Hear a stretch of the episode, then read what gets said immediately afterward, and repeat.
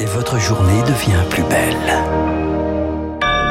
Bon réveil, il est 6h30, voici votre premier journal à l'écoute de Radio Classique. La matinale de Radio Classique avec François Geffrier. Et Charles Bonner, pour les informations, l'essentiel commence ce matin avec un plaidoyer offensif. Le plaidoyer d'Emmanuel Macron à la tribune de l'ONU, loin du ton habituellement plus feutré, un discours à charge contre la Russie responsable de la guerre en Ukraine et du retour à l'âge des impérialismes et des colonies. Et dans le viseur du président, les pays qui refusent de condamner cette agression. Qui voudrait mimer le combat des non-alignés en refusant de s'exprimer clairement se trompe et prend une responsabilité historique. Le combat des non-alignés, c'était un combat pour la paix. Ceux qui se taisent aujourd'hui servent, malgré eux, ou secrètement, avec une certaine complicité, la cause d'un nouvel impérialisme, d'un cynisme contemporain qui désagrège notre ordre international, sans lequel la paix n'est possible. La réponse de Vladimir Poutine se fait encore attendre. Absent à New York, il devait prendre la parole hier soir. Intervention télévisée annulée, reportée à ce matin, prévue dans une demi-heure. Alors que son pays s'enlise, que son armée recule face à la contre-offensive de l'Ukraine, le président russe veut maintenir la pression. Des référendums d'annexion des territoires occupés seront organisés à partir de vendredi.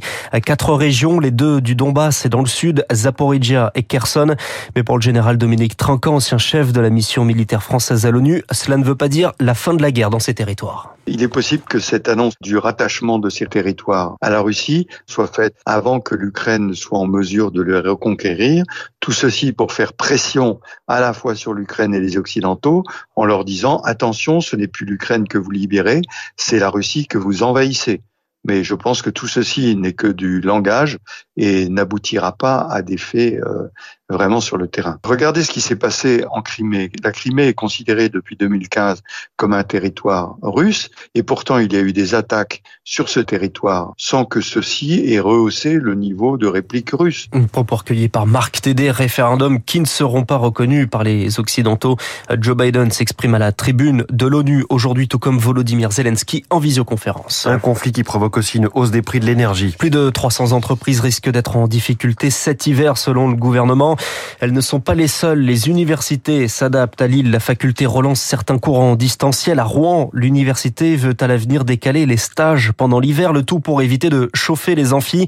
Pour le président de l'université de Cergy près de Paris, François Germinet, ce sont de bonnes idées mais pas forcément applicables. À Cergy, on a commencé à chiffrer l'augmentation du coût de l'énergie entre 2022 et 2023 à 3 millions 5, le surcoût, c'est-à-dire qu'on va à peu près doubler la facture énergétique de l'université. Pour le moment, on n'a pas décidé de mesures. Notre priorité reste le présentiel. On sort euh, de deux années de Covid. On a vu ce que ça donnait. Par contre, on peut envisager euh, de modifier légèrement le, le calendrier universitaire pour être un peu moins sur les mois d'hiver et un peu plus sur les mois de printemps. On peut aussi envisager de fermer l'établissement un peu plus tôt euh, le soir pour avoir un peu moins de temps de chauffe, mais on prendra ces mesures en dernier recours. François Germinet, jouant par Marine Salaville. Un coup de pouce à venir pour les familles monoparentales. Les aides financières pour la garde d'enfants seront élargies aux 6-11 ans, c'est-à-dire jusqu'à l'entrée au collège.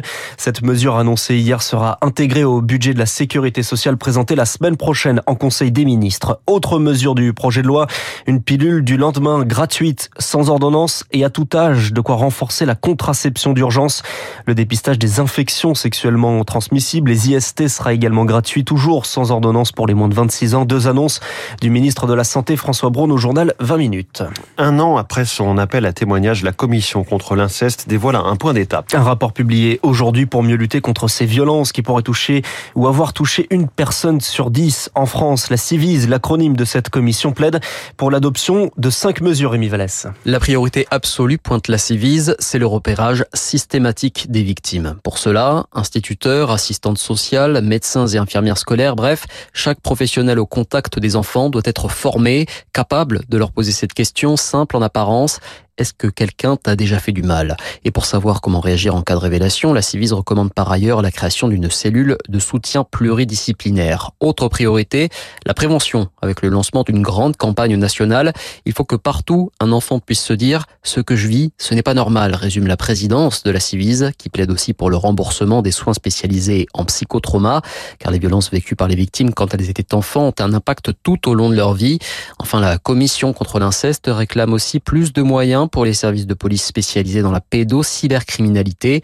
Alors que cette dérive explose, la France ne compte que 17 cyberpatrouilleurs contre environ 250 au Royaume-Uni et aux Pays-Bas. Et cette commission appelle à faire vite et veut intégrer ces mesures dans le budget bientôt discuté au Parlement. Le député écologiste Julien Bayou se retire de la coprésidence des Verts à l'Assemblée nationale. Il est visé par un signalement auprès de la commission des violences sexuelles et sexistes de son parti. En Iran, au moins trois personnes sont mortes dans des protestations contre le décès d'une femme interpellée, interpellée par la police des mœurs. Les manifestations touchent plusieurs villes dont la capitale Téhéran. Au Japon, un homme s'est immolé euh, par le feu ce matin près du bureau du Premier ministre à Tokyo.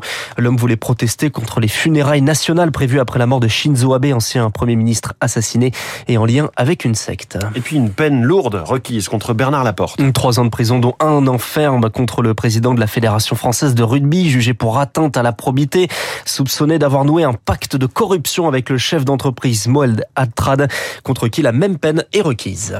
Merci beaucoup, c'était le journal de 6h30 signé Charles Bonner. Journal que vous retrouvez en, podcast, hein, je le dis, si vous venez de, de, vous réveiller et vous pouvez ouvrir votre appli, taper journal de Radio Classique. C'est très simple à trouver ou alors vous allez sur radioclassique.fr. Dans un instant, le journal de l'économie, on va parler de ces insectes qui valent des